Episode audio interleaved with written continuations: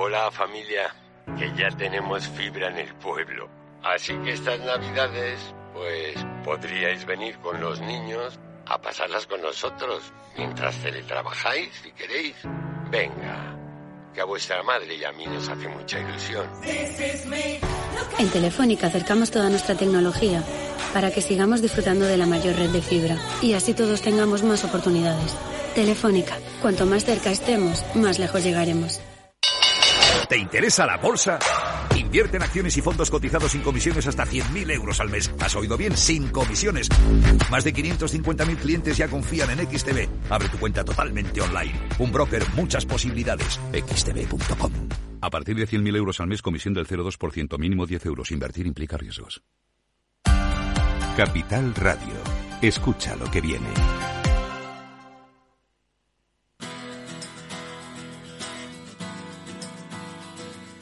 Después del trabajo, After Work, con Eduardo Castillo, Capital Radio.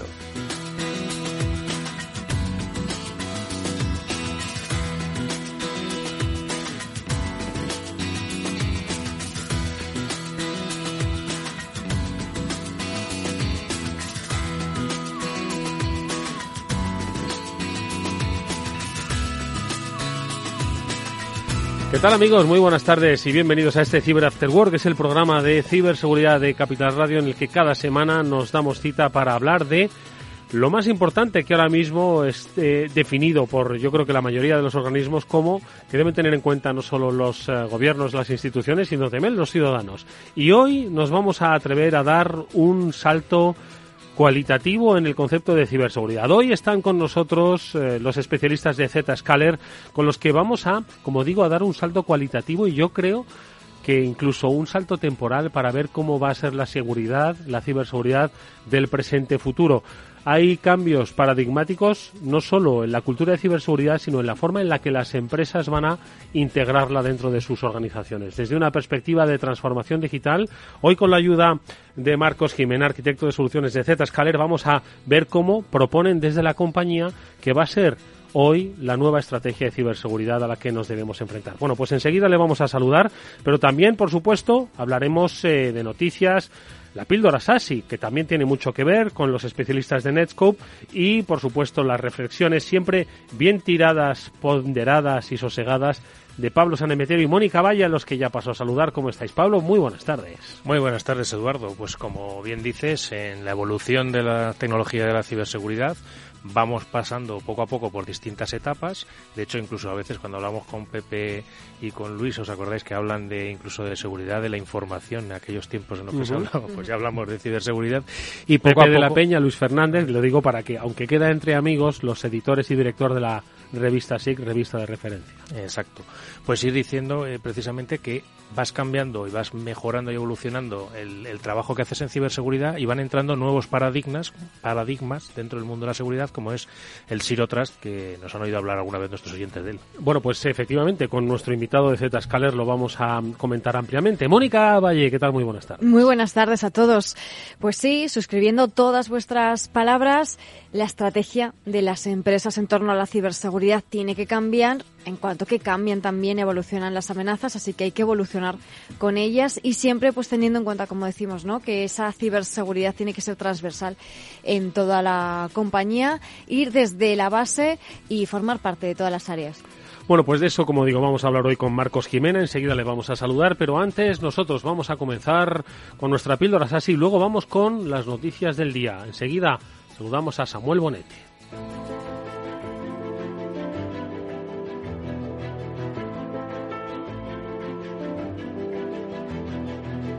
Y nuestra píldora SASI hoy tiene que ver precisamente con el Secure Access o cómo se conecta el usuario a la nube de seguridad. Ya sabéis que un firme creyente de la nube y de que la seguridad, o por lo menos su futuro, se encuentra allí es Samuel Bonete, que es Regional Sales Manager de Netscope. Samu, ¿qué tal? Muy buenas tardes, ¿cómo estás?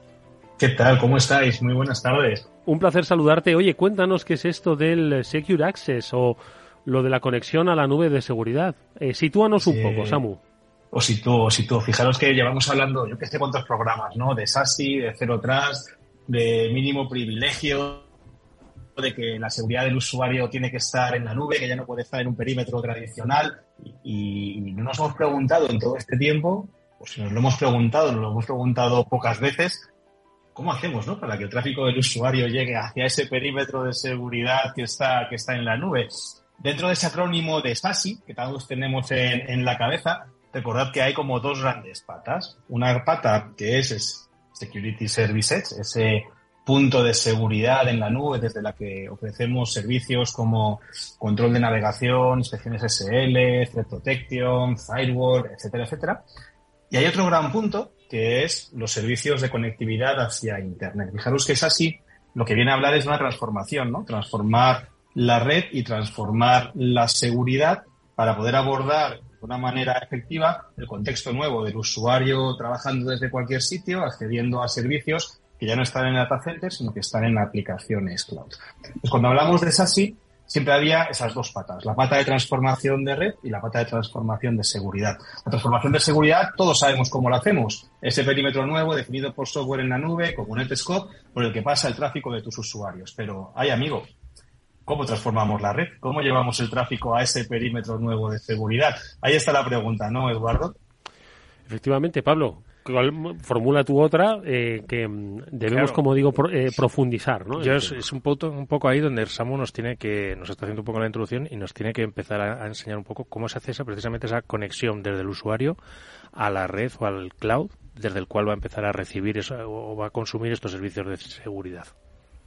Fíjate que cuando estamos hablando de transformación de red, ya no transformación de seguridad, sino transformación de red, eh, habréis oído otro palabra muy a menudo en las conversaciones y es temas de SD-WAN. Temas de SD-WAN, temas de local breakout, de qué va esto del local breakout o de qué va esto del, del SD-WAN. Bueno, pues al final son tecnologías que lo que están buscando es reducir costes en el aspecto de las comunicaciones, eh, haciendo o consiguiendo que las sedes en lugar de tener que llevar todo el tráfico hasta un punto central para desde allí securizarla, pues que las sedes lancen el tráfico directamente a Internet y entre ellas se puedan comunicar a través de Internet y, entre ellas o a través de esas conexiones directas hacia Internet los usuarios puedan consumir los servicios en SaaS o consumir los servicios en IaaS, ¿vale? Eh, local Breakout significa eso, que las sedes puedan conectar directamente a Internet. Pero ¿qué pasa cuando estamos conectando una sede directamente a Internet y los usuarios de esa sede están accediendo a aplicaciones cloud o a servicios que están en cloud, porque queremos seguridad. Esa es la pata, la pata de Secure Access dentro de este marco de, de SASI. ¿Cómo damos esa parte de seguridad? Pues lógicamente la vamos a dar en un Security Service Edge. ¿Cómo voy a conectar esa sede a un Security Service Edge? Pues ahí entran en juego tecnologías como SD-WAN. Netscope como un proveedor de Security Service Edge eh, siempre integrado perfectamente y de forma nativa con cualquier solución o casi cualquier solución de SD-WAN existente en el mercado, ya sea Aruba, Fortinet, VeloCloud, etcétera, etcétera. Pero recientemente hemos dado un paso en la dirección de poder hacer un offering de SASI completo, que ya no solamente sea la parte de postura de seguridad en nube, sino también la parte de conexión desde las oficinas o desde, no sé, desde las propias clouds o infraestructura que tengas en cloud pública hacia ese punto de gestión o ese punto de control en la nube. Y adquirimos hace muy poquito una, una compañía que se llama eh, Infiot, que al fin y al cabo lo que nos da son capacidades de esa pata de servicios de acceso a Internet. Esa pata de SD-WAN, esa pata de conectividad rápida hacia el SSE y de esa manera lo que estamos consiguiendo es controlar de extremo a extremo todo lo que está pasando desde el usuario contra el Security Service Edge y desde ahí hacia Internet. Eh, buscamos ya ayudar a las empresas a transformar no solamente la seguridad, sino también transformar la red con dispositivos hardware o dispositivos software que le permitan conectar contra el Security Service Edge, contra Internet, de manera rápida, fiable y segura. Pues eh, de eso es de lo que mm, eh, vamos a hablar, de lo que se va a hablar en el futuro, de la permanente transformación desde un punto de vista de la ciberseguridad. Y hoy, a través de esta píldora así, Samuel Bonete nos ha hablado precisamente del Secure Access y también de los movimientos corporativos, que siempre viene bien conocerlos. Como siempre, es un placer escucharte, Samuel. Hacía tiempo que no lo hacíamos en esta píldora así. Que sea una próxima vez antes de fin de año. Seguro que así cae. Pues espero, Eduardo, que tengáis todos una buena tarde y ya sabéis, el futuro de la seguridad está en la nube. Allí está y allí nos encontraremos. Gracias, Samuel. A vosotros. Bueno, pues vamos con un par de noticias que también nos eh, hablan de los cambios ¿no? que se están produciendo a la hora de eh, por lo menos, no sé cómo calificarlo, porque lo que vamos a hablar no es de una estafa en sí mismo, pero sí de las posibilidades, ¿no?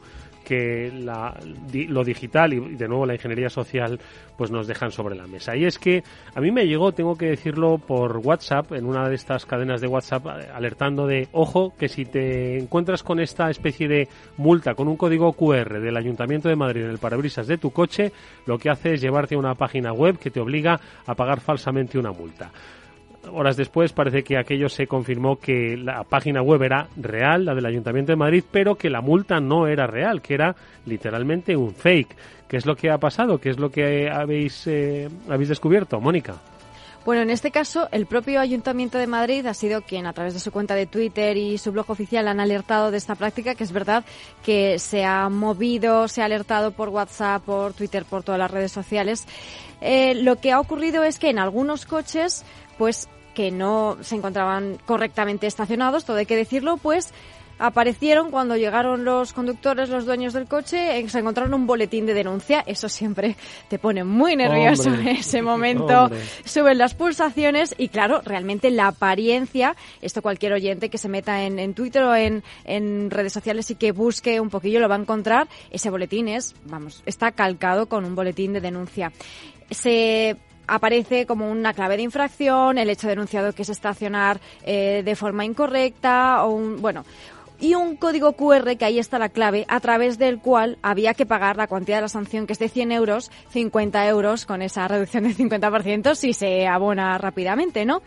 Lo que pasa es que es falso. Efectivamente, ese código QR llevaba al Ayuntamiento de Madrid, por lo que no representaba un fraude como tal, pero lo que sí que se cree que puede ser una acción social o que bueno están intentando reivindicar algo, pero no deja de ser un delito. Y también, como decía Sedu, pues nos puede llevar a pensar que la imaginación al poder, esto se puede utilizar realmente para un ciberdelito y oye, que no sirva de excusa, todo hay que decirlo, para no pagar multas y decir, oye, que esto podía haber sido un ciberfraude. Sí, pero además, pensad en una cosa, ¿eh, Pablo, perdóname, y es que el código QR, que lo hemos enterrado varias veces y de hecho hemos hecho obituarios ya sobre el código QR, ha renacido a propósito de la pandemia y hoy ya es normal eh, vincularte a un código QR en un restaurante podría ser perfectamente eh, a través de una supuesta multa, es decir, que se han aprovechado los ciberdelincuentes de que hay una tecnología, o en este caso, pues un dispositivo o una vía para entrar en los dispositivos. ¿no?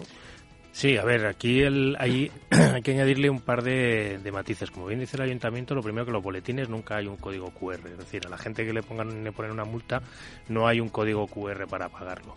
Eh, lo segundo también decir que este código QR te va a la página oficial del ayuntamiento donde se pagan las multas, pero que no podías pagarlo porque la referencia no era adecuada. por mucho que intentaran no ibas a poder pagarlo.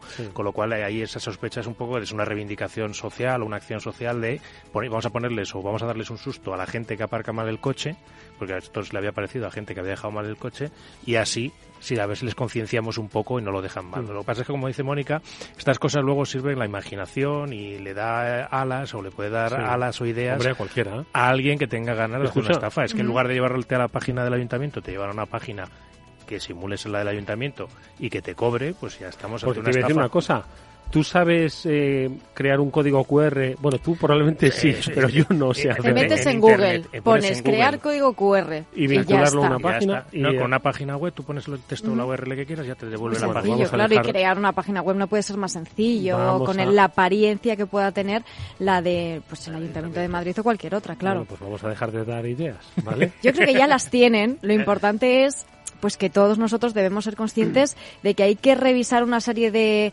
ingredientes, una serie de características que, como siempre decimos, nos tienen que llamar la atención, ¿no? En este caso, esa web del ayuntamiento al que nos lleve, ya sea a través de este código o cualquier otro, que sea realmente la, de, la del ayuntamiento. Es más, no accedamos a través de ese código QR si nos encontramos que en el futuro realmente el ayuntamiento de Madrid o cualquier otro empieza a poner boletines de denuncia con un código QR, que podría ser, sino métete en Google o métete en tu navegador y escribe escribe tú eh, la dirección del ayuntamiento para ser eh, para que sepas que realmente es la web. Bueno, lo que tienes que hacer es aparcar bien y dejarte de historia, ¿sabes? Y entonces ya bueno, pero a veces si no es por nada A veces te ponen la multa.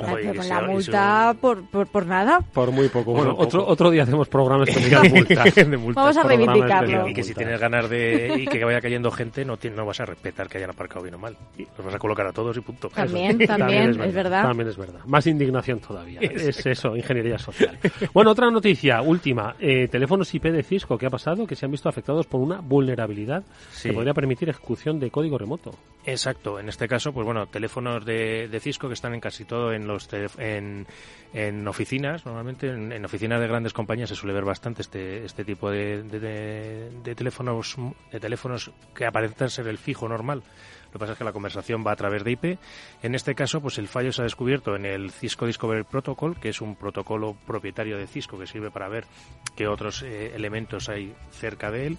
Y eh, lo que ocurre, pues bueno, como siempre hablamos muchas veces del Internet of Things o de eh, dispositivos empotrados, entre comillas, o dispositivos embebidos, en los cuales las medidas de seguridad no son las mismas que tenemos muchas veces en un, en un PC. Entonces, en este caso, pues es, un Stack Buffer Overflow, que es un tipo de fallo que yo siempre enseño en los cursos de, explotación de vulnerabilidades, de los más básicos, de los que ya casi te cuesta encontrarlos y te cuesta poder explotarlos en, en un PC, pero en este caso, pues hoy en el firmware, que es ese software que corre dentro de estos dispositivos, se ha encontrado este fallo y lo que se recomienda hasta que salga el parche, que está previsto que salga en enero, es que se desactive este protocolo de, de Cisco el, el Cisco, el, CP, el CDP, el Cisco Discovery Protocol. La buena noticia de esto es que no hay evidencia, ¿verdad, Pablo?, de que se haya utilizado esta vulnerabilidad ¿no? por parte de posibles atacantes por el momento, pero que estén atentos. Exacto, de momento no, no se ha visto y además, bueno, el, el tipo de puntuación que le dan a la vulnerabilidad lo que hace suponer es que para poder explotarla tienes que estar dentro de la misma red. Por lo que es complicado realmente. es, es un poco más difícil la explotación. Bueno, pues estas son las noticias. Nosotros eh, vamos a escuchar un par de consejos y enseguida vamos a saludar a nuestro invitado, Marcos Jimena, con el que vamos a hablar desde esa eh, experiencia y perspectiva de Zscaler sobre cómo se está transformando el mundo de la ciberseguridad, cómo ellos están ayudando a esa transformación, no solo de las compañías, sino del concepto mismo de la seguridad de la información. Ahora enseguida volvemos.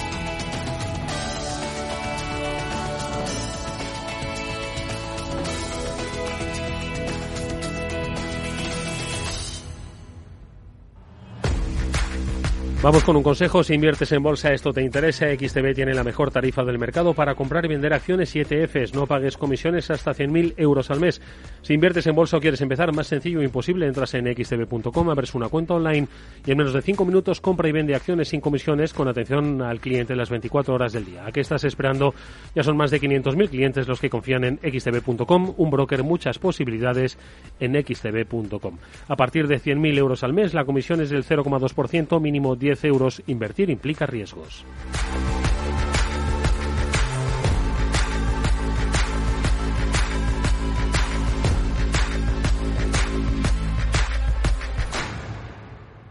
¿Qué es ir más allá? Con Arval podrás llegar donde te propongas de la forma más sostenible y desplazarte como y cuando necesites con una oferta de renting sostenible, segura y conectada y preocuparte solo de conducir porque nosotros nos ocupamos del resto. Arval, la transición energética arranca aquí. Más información en arval.es. Los ataques que comprometen los sistemas de información causan daños no solo con brechas de datos y operaciones no confiables, sino también daños físicos en las instalaciones o peor aún, a las personas que dependen de esas instalaciones. Por ello, una seguridad Zero Trust como la ofrecida por Zscaler garantiza la confianza en la red y frena los ataques maliciosos. Descubra más en zscaler.es.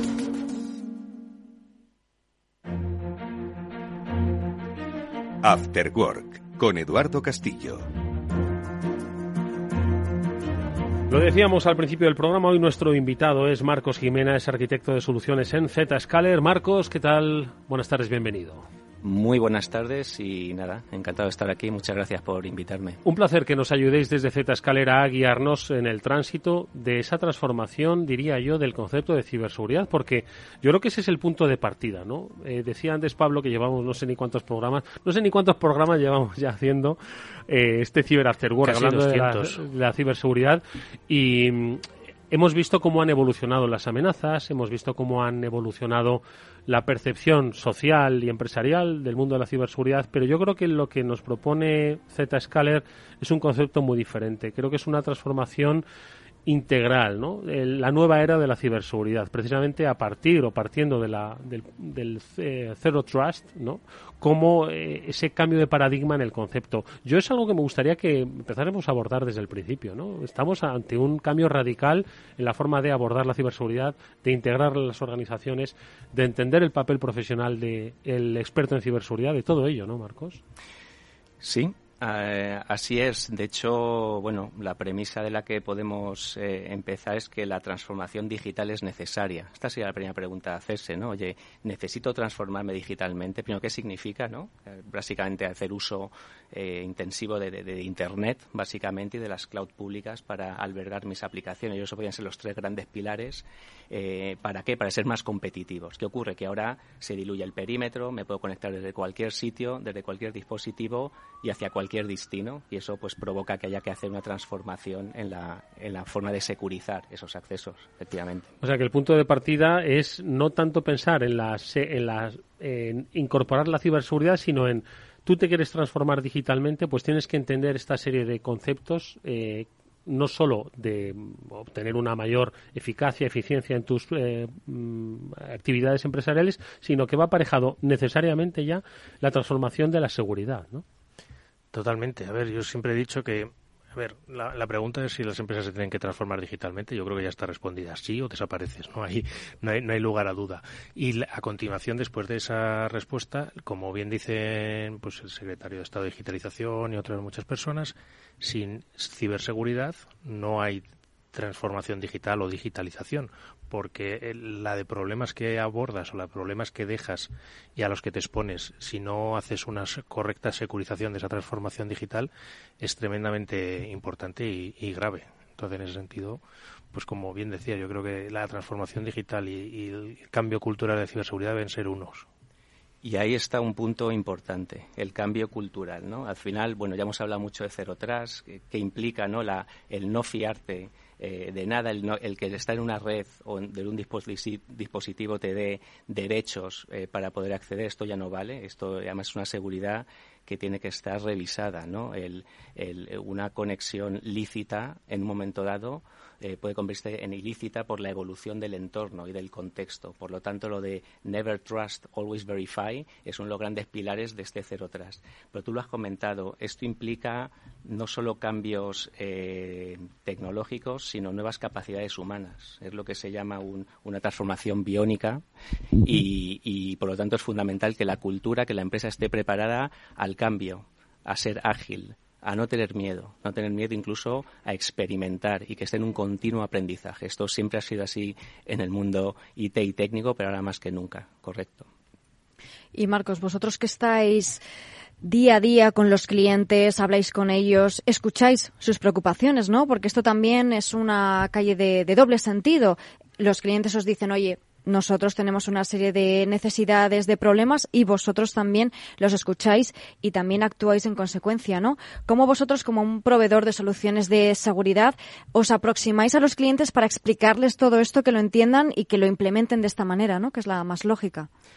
Fíjate que la palabra transformación eh, se trata de efectivamente definir una visión, un destino al que querer llegar, un estado futuro ¿vale? al que quiere llegar y, por lo tanto, eh, queremos eh, acompañar a los clientes en ese camino. Por lo tanto, lo que comentas es fundamental. ¿Dónde estamos? Eh, es una de las labores que hace Zscaler, el conocer el, el, ASIS y entender, sobre todo, qué, qué, retos tiene y hacia dónde quiere ir y cómo acompañarle en ese viaje. Porque la transformación pretende no ser algo continuista, no es ponerle más músculo, más capacidades a lo que ya tienen, sino realmente abordar algo mucho más, más disruptivo. Y eso es lo que hacemos. De hecho, Zscaler decimos ser una empresa muy consultiva, ¿no? Hacemos muchas preguntas, queremos entender realmente eh, el problema que estamos intentando resolver. Si no aportamos valor, retirarnos. Es decir, somos muy conscientes de qué es, cuál, es nuestra función y cuál es el valor que aportamos. Y, por lo tanto, efectivamente, es acompañar a esa transformación porque las transformaciones exitosas eh, deben ser incrementales, no es una solución para mañana, ¿vale?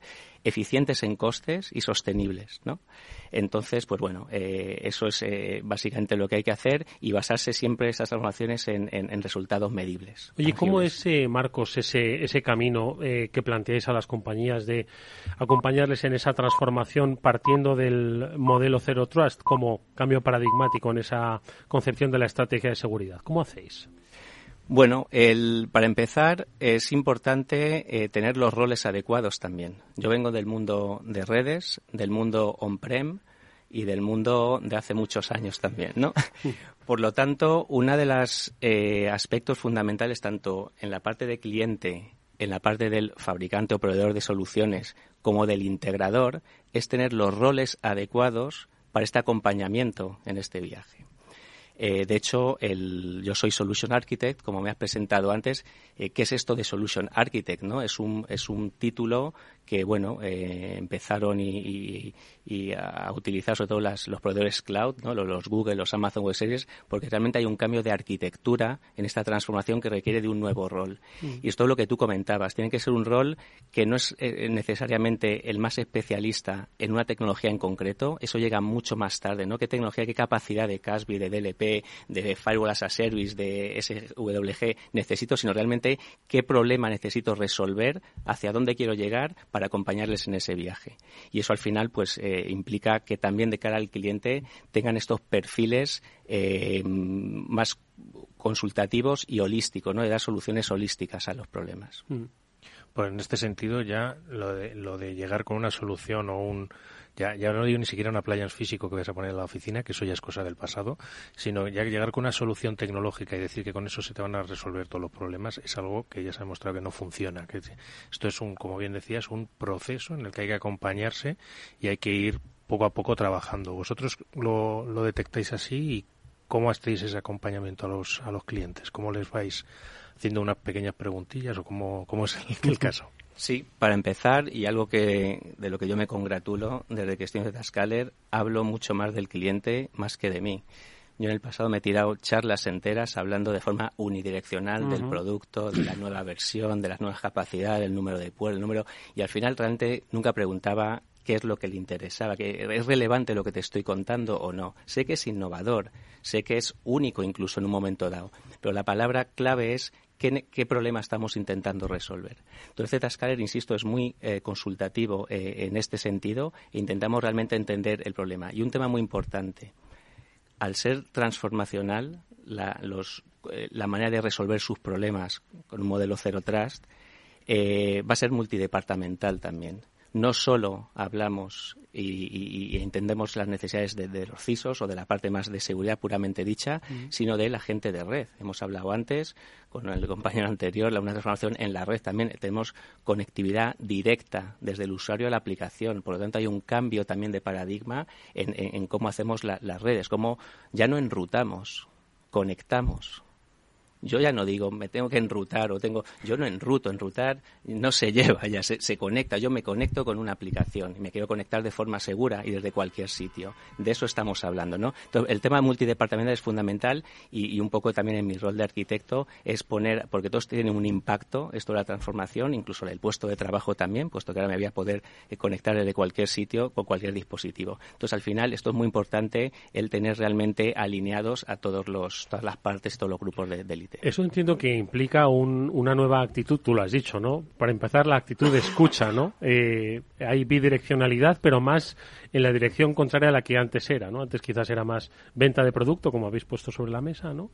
Y ahora es más escucha activa, ¿no? Entonces, en ese proceso eh, también se ha transformado el concepto de la seguridad. Ya no es un proveedor de, sino un, un acompañante, un consultor, ¿no? ¿Cómo desarrolláis desde esa perspectiva Cero Trust en Zscaler esa, esa labor de consultoría permanente en seguridad? ¿Cómo se hace? Pues fíjate que precisamente sin ir con un producto, Sí, intentar ir con una, con una solución y incremental, como comentaba al principio. Nosotros y los clientes generalmente siempre tienen un problema, algo específico, algo concreto, algo cortoplacista. Mm. Y está bien. Pasa que nosotros lo tenemos como un caso de uso de algo mucho más estratégico en el tiempo.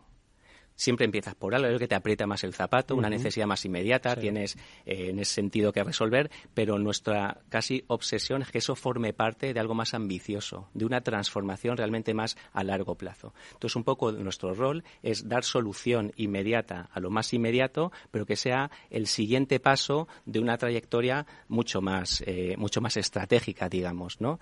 Entonces, eh, ¿qué conseguimos con esto? Para empezar, eh, tener una relación eh, más, no sé cómo llamarlo, auténtica o, de acompañante, ¿no? Más que de eh, proveedor de una solución de un producto específico, sino de una transformación que le va a llevar tiempo, donde intentamos con casos de uso y por prioridad de negocio ir, abordando. Y bueno, pues bueno, yo hace mucho que no hablo de 802.1x o de BGP o de Next Generation Firewall en las en las primeras conversaciones. Eso llegará, insisto, se aterrizan al final las capacidades a esas necesidades, pero siempre hablas de cuántas oficinas tienes que abrir en China y por qué eso te implica un problema de seguridad o una dificultad en ahorros de costes o de operacionales. Esa es la conversación que la, con la que siempre hay que empezar para después ir aterrizándolo con capacidades que, bueno, ya vimos en programas anteriores que obviamente la plataforma que hay detrás pues es técnicamente pues pues muy líder, ¿no? Oye, eh, una pregunta más que le hago a Marcos en ese en ese acompañamiento a largo plazo, ¿cómo crece una empresa eh, en su o cómo crece la estrategia de seguridad de una empresa? Vais poco a poco, como has dicho, primero solucionando lo más inmediato, pero no como una solución y gracias eh, hasta que tenga usted un nuevo problema, sino este es el punto de partida para crear pues un entorno, una mentalidad, una cultura. ¿no? Entonces, ese largo plazo, ¿dónde sitúa, eh, cuál es el ideal de empresa del futuro securizada con el acompañamiento de Zscaler? Uf, qué pregunta. ¿Cómo ayudáis a crecer, no? Bueno, porque al final no solo es protegerles, sino ayudar a crecer, porque al final la transformación digital lo que hace es crecer, hacer crecer a las compañías. Sí, pues fíjate que es interesante la pregunta porque realmente esto es un roadmap de transformación que llamamos, una hoja de ruta, ¿no? En la época de los productos, los roadmaps era que tuviesen capacidades para soportar lo que necesitas hoy que esté preparado para necesidades futuras. Eso es inmanejable. Y estoy hablando también de los modelos SaaS, ¿no? Elásticos. las cloud al final te permiten crecer infinitamente, entre comillas, ¿no? Por lo tanto, lo que hay que poner son roadmaps de servicios, de capacidades. Y yo para mí un roadmap ideal es aquel roadmap que nunca vas a alcanzar porque si no está ya mal, mal parido desde el principio. Es el cuadro que nunca termina. Si, ya, si, ya, si ya has puesto un plan de evolución, esa visión que comentaba al principio, discutida conjuntamente con el cliente y ya tiene solución para el último paso, realmente la idea es coger una fase y para eso hay una plataforma capaz de dar esa, ese punto final y bueno, y que seguimos evolucionando. Raro es el año que no terminamos de innovar, de sacar nuevas cosas. Entonces yo creo el mensaje fundamental es apuntar en la dirección correcta, que la velocidad la va a marcar muchas cosas temas de, dinero, de presupuestos, capacidades de los fabricantes, no estamos preparados para asumir, pero que la dirección sea la correcta y no estar dando, dando bandazos. Entonces, para nosotros es fundamental, insisto, planear eso y yo creo que detrás, claro, esto se dice fácil, pero te lo facilita mucho, insisto, tener la plataforma que te permita esos, esos, esos hitos. Y yo, por resumirlo, todo empieza siempre de la protección del usuario a la aplicación, como he estado hablando, pero ¿qué pasa con la aplicación a aplicación? Esto es un segundo paso, una segunda oleada muy importante, porque una vez que estoy ya securizando el camino entre el usuario y la aplicación, pues esa aplicación tiene bases de datos que consulta de forma por detrás, tiene frontends y backends, ¿no? ¿Podría securizar en un modelo Zero Trust estas comunicaciones y estas llamadas APIs eh, de forma también cero trust y no dando conectividad a red con VPNs? La respuesta es que sí. Oye, IoT, porque esto de usuario está muy bien, lo identifico, te autenticas, lo tenemos ya bastante superado. Baso la política en la identidad del usuario y el dispositivo, el Estado, lo hemos hablado en programas anteriores, pero ¿y una cámara de videovigilancia? No tiene identidad. De hecho, suele tener un software bastante poco seguro. ¿Cómo securizo la comunicación entre lo que llamamos el mundo OT? Por lo tanto, tener una plataforma que con los mismos componentes no son distintas soluciones, son distintos casos de uso, podemos de momento planificar una estrategia, un roadmap precisamente a muy largo plazo. Y los clientes les gusta porque ven que son inversiones de cara al futuro. Muy importante definir esa visión, esa primera visión, entender muy bien el estado actual. Yo comentaba a veces de, los cambios de los roles, ¿no? La distinta, yo decía antes que no hablaba de 1X y de BGP, es fundamental por otro lado, saber hablar de 1X y de BGP, por poner dos ejemplos tontos. ¿eh? ¿Por qué? Porque seguramente sea el punto de partida hoy del cliente. ¿Qué ocurre? Que lo que hay que proponerle es hacer de estas tecnologías no la punta de lanza de tu solución, sino algo totalmente agnóstico o anecdótico para ellos. Pero es muy interesante sí todo esto que, que comentabas porque decías antes, ¿no? Con ese rol de arquitecto, al final conoces la arquitectura de la empresa, efectivamente, ¿no? La diseñas y también puedes tener una, un conocimiento muy amplio al saber todas las soluciones que hay en el mercado. Conoces, como decías, esa imagen, esa fotografía actual de la empresa y tienes un roadmap para ella, ¿no? ¿Cómo actuáis en este caso, Marcos, una vez que ya habéis dicho, venga, vamos a seguir este proceso? ¿Hasta dónde llega, digamos, vuestra colaboración? Eh, ¿Llega un momento en que les hacéis la consultoría y aquí nos quedamos? ¿Sigue hasta el final, por así decirlo, esa colaboración? ¿Cómo es la interacción que decías también que era cercana, ¿no?, con el cliente. Sí. generalmente esos son, son, los pilares, ¿no? Y un buen, una buena propuesta, un buen roadmap no debería de variar mucho si está bien hecho, debería permanecer en el tiempo. ¿correcto? Porque al final, siempre a alto nivel, ¿no? Es decir, un poco la estrategia, ¿no? Y las estrategias generalmente o las visiones no, no varían demasiado. Entonces, lo, lo muy importante es empezar con una buena planificación de esa, de esa, y eso lo hacemos siempre de forma, de forma directa. ¿Qué ocurre? Que después hay que empezar por esos casos de uso que yo comentaba, donde ya, pues bueno, hacemos eh, eh proof of value, ¿no? Pues, eh, pilotos, ¿no? Donde se prueba realmente, donde se toca la tecnología, si ya sobre papel o contada ya es innovada y ya gusta, cuando se prueba, pues todavía más, pues es el objetivo, ¿no? Pero fijaos que el foco siempre es en aportar valor y gente se prueba y se le acompaña una vez pasada esas fases o esos casos de uso, se les sigue acompañando. Después hay servicios profesionales y, por supuesto, nuestros partners e integradores que, digamos, se encargan de, explotar la solución, de sacarle el mayor jugo posible, que al final dejan de ser servicios SaaS. Y aquí un punto importante que yo también he experimentado en, Zscaler, eh, generalmente eh, se dedica muy poco tiempo a la posventa. Este es un tema importante, o al troubleshooting, ¿no? Las soluciones eh, cloud funcionan. y, esta afirmación parece de previo, pero es muy interesante. Por defecto funcionan y si no funcionan, no eres tú el que lo está haciendo. Esto es muy importante porque hay gente muy, muy valiosa, mano de obra, eh, posventas, muy valiosos, donde históricamente se dedica muchísimo tiempo al nivel 1 y nivel 2, ¿no? El troubleshooting, generalmente los problemas estaban en el J45 o a nivel 2. Y eso ahora yo creo que está desapareciendo con soluciones robustas y donde la operación de esas eh, soluciones las hacen los, los, proveedores de cloud. Es decir, quitamos esa parte más eh, necesaria, pero más, más fea, más, más complicada, donde no aportamos realmente valor de negocio, ¿no? Y nos dedicamos a aportar precisamente valor de negocio, pues haciendo, simulando un poco ese, ese roadmap del que, he comentado. ¿no? Digamos que la posventa, el tiempo empleado en posventa, tanto de nuestros partners como de nosotros mismos, es muy, muy bajo comparado con las soluciones eh, anteriores o tradicionales. Y Marcos, yo quería aprovechar, ya que se estado hablando antes de pues, visión, ese plan que hay que hacer con los clientes y que, y que no debe variar mucho en el tiempo, porque entiendo que si está bien planteada no debe variar mucho, a mí me surgió la duda de si esas visiones son, entre comillas, relativamente comunes en empresas de un mismo sector o varía mucho y está muy a medida del, de la empresa? La visión es común, se la cuente el cliente a quien se la cuente. La capacidad de ejecutar esa visión ya depende mucho más de, la empresa, del proveedor, de quien, quien esté hablando, ¿no? Y este es un punto importante porque el y después la sugerencia, los clientes aprecian mucho que por la experiencia les hagamos sugerencias de esa visión. Cuidado, esto es nuevo para todos. Cero Trust es nuevo para nuestros clientes.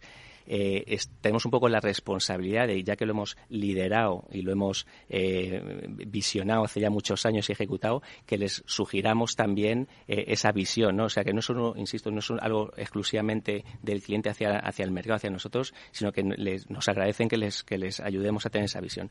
Entonces, ¿qué ocurre? Que, la, que la, el peligro en todo esto es que esa misma visión cualquiera podría echarse la petición a, las espaldas y decir que es capaz. ¿Quién no es cero trust a día de hoy?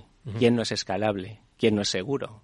¿Quién no es client oriented? Entonces, el, el, el software, yo creo, el mundo software y el mundo cloud han tenido una contrapartida que es que es muy fácil que todo el mundo diga que puede hacer algo, ¿no?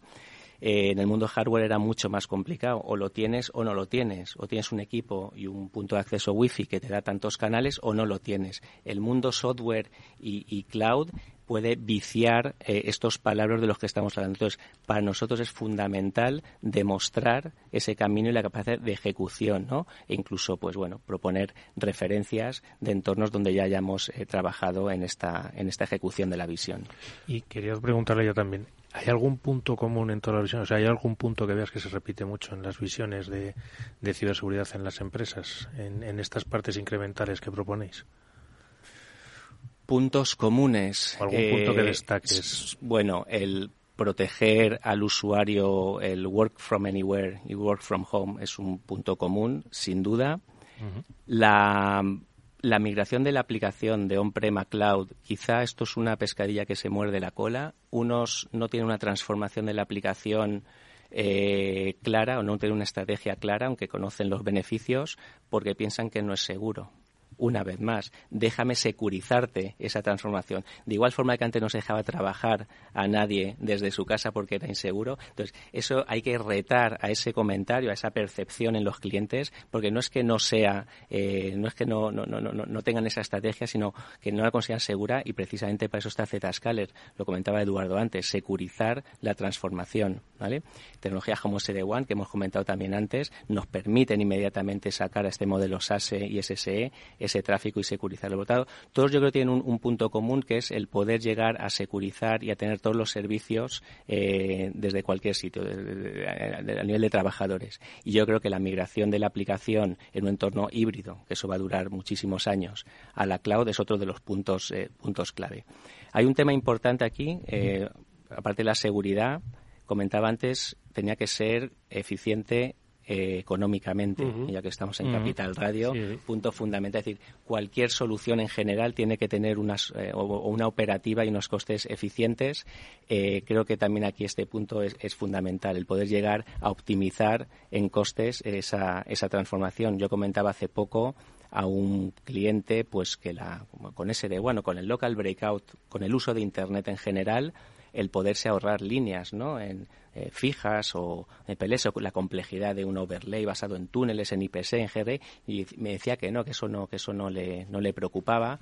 Y ahí es donde te das cuenta donde es una aproximación multidepartamental. A él no le preocupaba, pero alguien estaba pagando esas líneas, ¿no? Pues eso es muy interesante y muy importante en estas aproximaciones ver, ver todas, las, todas De hecho, ¿cuántas veces hemos, se ha puesto aquí sobre la mesa ¿no? el concepto de gasto e inversión en ciberseguridad? ¿no? Entonces yo creo que aquí se rompe precisamente el paradigma volviendo al principio de lo que decíamos en nuestra conversación con Marcos, es que esto es un proceso de transformación y cuando uno se transforma lo hace no porque lo haya oído en un programa de radio, sino porque o transformas o desapareces. Y la transformación es para sobrevivir, crecer y generar riqueza. Y al final la riqueza se hace ganando más dinero o gastando menos. Ojo. Y si los planteamientos que se hacen en este caso de Zscaler te ayudan a ser mucho más eficaz en la gestión de tus recursos, pues hemos roto ya el, dilema que siempre teníamos, ¿no? De gasto e inversión.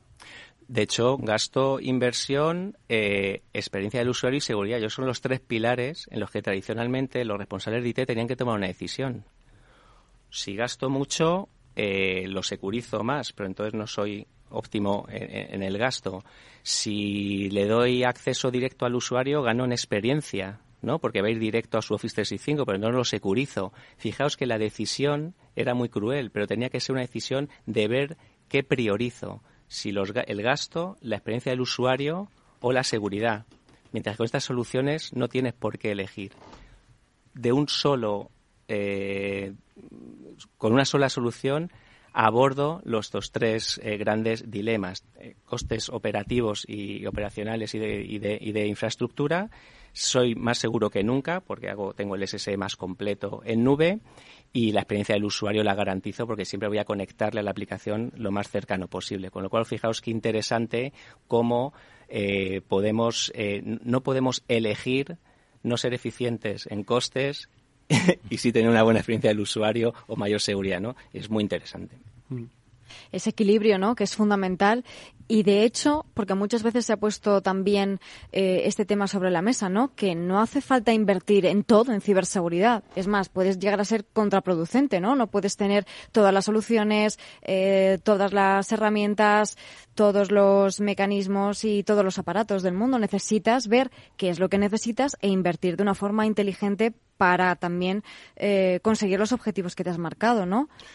Sí, y esto lo sabéis, lo sabéis también muy bien vosotros. Es decir, lo, perfecto es enemigo de lo bueno y la mayor seguridad del mundo enemiga también de, precisamente de la propia seguridad. Es más, es más importante ser consciente de lo que no tiene securizado que intentar securizarlo todo. Esto obvio que eso es algo que se entiende. De ahí que la transformación que sea incremental, como comentaba al principio, es fundamental. No se puede abordar todo de golpe. Y bueno, yo creo que se ha demostrado con soluciones mira, me viene a la cabeza el propio NAC, ¿no? El Network Access Control, como una solución de segmentación de red intentaba ser la panacea ¿no? a la hora de, segmentar y de, tener islas. Eh, al final era, eh, eh, el propio NAC era veneno de la propia solución y lo que es teóricamente pretendía eh, securizar, realmente era tan complejo que se convertía pues, en la solución menos segura. ¿no? Por lo tanto, totalmente de acuerdo. No Hay que ser muy conscientes y priorizar sobre todo. planteabas antes que este cambio de, mentalidad o eh, en el concepto de la ciberseguridad o de la implementación de la ciberseguridad en las compañías a través de la transformación digital, eh, yo creo que es estamos hablando de la ciberseguridad del presente futuro. ¿eh? Ojo, que el año pasado estamos hablando de otra cosa, pero son los cambios rápidos y más en este terreno. ¿no? Eh, pero no todo el mundo dice que tiene ahora mismo la capacidad de hacerlo, o por lo menos de ofrecerlo, y que el éxito en este caso de la propuesta Zscaler se basaba en su plataforma Zero Trust Exchange, ¿no? Eh, fruto, ojo, de la innovación, la inversión en innovación que realiza la compañía, que hemos conocido en otros programas. Sí, y de hecho la plataforma es la parte clave y es, fijaos que hemos hablado antes de el mundo software es capaz de, de ser muy ágil o el mundo cloud, ¿vale? De ofrecer innovación y servicios de forma muy ágil, pero lo que hay detrás, evidentemente, las cloud no son nubes reales. Realmente lo que pasa es que nos han quitado e-, ese esfuerzo, pero son realmente cantidades ingentes de servidores y de todo. El, el ordenador de otro que dijo Pablo eh. en, el, primer programa. De eso es, para que nos lo están operando otros, ¿no? Eh, pero, pero se ha una gran complejidad y formar una plataforma a, escala eh, para todas las verticales, cuidado tiene que ser suficientemente flexible para ser relevante para la sanidad, para ser relevante para el sector público, para ser relevante para la banca, ¿no? Porque cada uno tiene sus prioridades que comentábamos antes. Pero la plataforma es fundamental y aquí, eh, bueno, Zscaler le ha llevado 13 años no sé cuánto, ¿vale? Eh, construirlo, no se hace de la noche a la mañana. Y a mí me gustaría coger aquí, tengo aquí un, si no te importa, una nota del concepto plataforma, porque ¿qué es plataforma? Plataforma y arquitectura es parecido, pero es distinto. Realmente formar una plataforma, y aquí la definición un poco, un comentario de Google que hoy en, eh, o que leí en algún libro, dice que, dice que es fundamentalmente un grupo de productos y servicios que de forma conjunta agrupa a usuarios y a proveedores en un mundo eh, multidisciplinar. Es decir, es capaz de agregar todo tipo de soluciones y pone ejemplos, la propia Google era un, era un ejemplo de plataforma, pero también te ponía la plataforma, digamos, la, red telefónica conmutada. Se puede considerar una plataforma que consiguió comunicar a todo el mundo, ¿no? Entonces, el concepto de plataforma es muy, muy interesante y termina diciendo que también las plataformas lo que permiten es creer, dar valor y atraer inversión. Es decir, cuando tú tienes una plataforma capaz de dar valor al mercado, otros quieren formar parte de tu plataforma, otros quieren integrarse con tu plataforma, otros quieren complementar lo que tu plataforma no hace.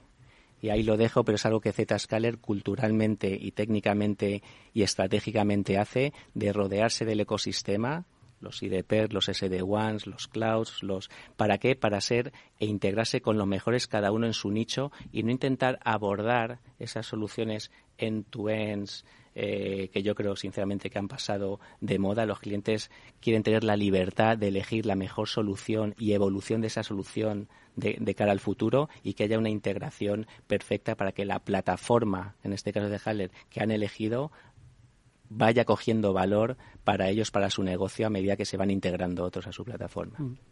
la verdad es que muy interesante el, concepto de plataforma y además que lleva transformando la economía, yo creo desde que Google es Google prácticamente y han ido apareciendo otras empresas y, precisamente ahora que lo decías, me ha venido a la cabeza precisamente estas grandes plataformas de, cloud, de, nubes en cloud, como puede ser Google, Amazon o, Azure.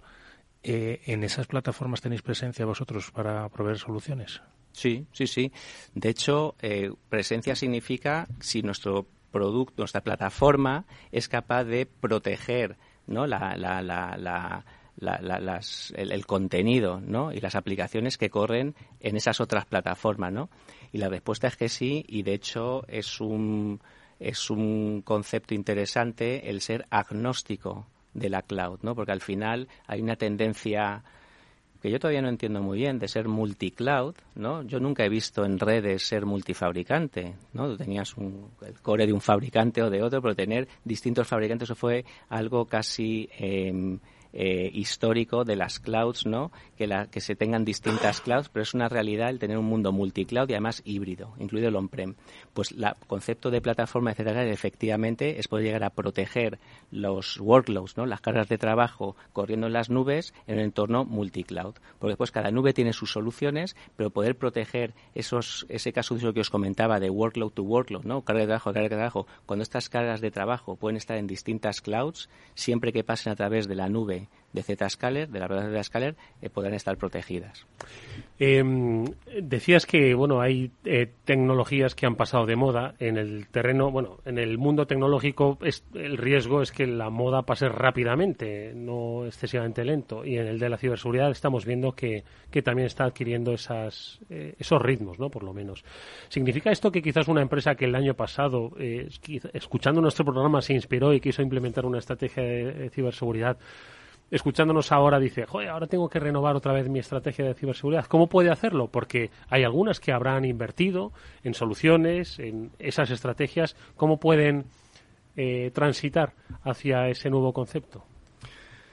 Nunca es tarde, pero, pero sí es cierto. A ver, la estrategia tampoco es que sea, pasa que los antivirus han pasado a ser EDRs y lo, al final han, evolucionado. Hay una parte de, de, evolucionar en capacidades y otra parte que es más transformacional nunca es tarde, pero yo aprovecharía tu comentario para decir, y esto en ZG es muy importante, en un entorno que llaman Greenfield es muy sencillo, ¿no? Cuando tienes todo por hacer, construyes una estrategia, Internet como tu nueva red corporativa, las cloud públicas como tu nueva data nadie invierte ya en servidores para... Pero ¿qué pasa con lo que ya existe o con estas estrategias que ya se han definido en su día? Importantísimo que cualquier proveedor de seguridad como Zscaler sea capaz de integrarse y convivir con lo antiguo, vamos a llamar, o con lo actual. Es decir, tener suficiente innovación para proponer el futuro, pero suficiente flexibilidad para convivir con lo presente porque esta transformación no se hace de la noche a la mañana. Entonces, todo esto que hemos hablado y que estamos hablando de otra forma, muy bien, pero intégrate con lo que yo ya tengo, con lo antiguo, por lo menos para un proceso de transición y de coexistencia. Es un proceso, es un proceso, no es de un día para otro. Será de un día para otro y otro y otro. Es la idea que nos ha dejado hoy Marcos Jiménez, arquitecto de soluciones en Zscaler en estas interesantísimas reflexiones que ha compartido con nosotros. Te esperamos próximamente, Marcos. Muchas gracias. Muchas gracias a vosotros. Y Mónica Valle y Pablo San Emeterio, que nos vemos. La próxima semana, por cierto, estará con nosotros un personajazo. Estará Marc Vidal. Con él hablaremos sobre la transformación digital de la vida en su conjunto. Gracias, nos vamos. Adiós.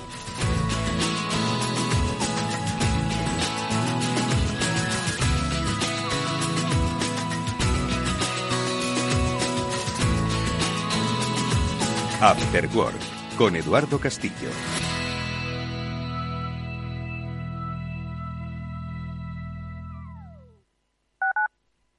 Capital Radio 103.2 ¿Eres emprendedor? Encuentra asesoramiento y formación gratuita en materia empresarial, digital y sostenibilidad gracias al proyecto Más Emprendimiento. Infórmate en másemprendimiento.es. Proyecto promovido por la Comunidad de Madrid en colaboración con ATA y CAG. Financiado por la Unión Europea Next Generation EU. Plan de recuperación, transformación y resiliencia. En Hospital HLA Universitario Moncloa cuidamos de ti y de tu tiempo con un servicio de urgencias ágil y eficiente las 24 horas, los 365 días del año. Urgencias pediátricas y de adultos con profesionales altamente cualificados y tecnología de vanguardia. Hospital Moncloa, contigo cuando más lo necesitas. Estamos en Avenida Valladolid 83. Inversión inmobiliaria acompaña al mercado inmobiliario en este nuevo ciclo. Todos los jueves de 10.30 a 13 horas, el inversor encontrará las claves para realizar su mejor inversión. La mañana de los jueves en Capital Radio tomamos el pulso al sector inmobiliario. Noticias, análisis de mercado y debates donde los protagonistas del sector podrán contar en primera persona los retos a los que se enfrenta el ladrillo. Inversión inmobiliaria pone la voz al sector inmobiliario. Aquí en Capital Radio.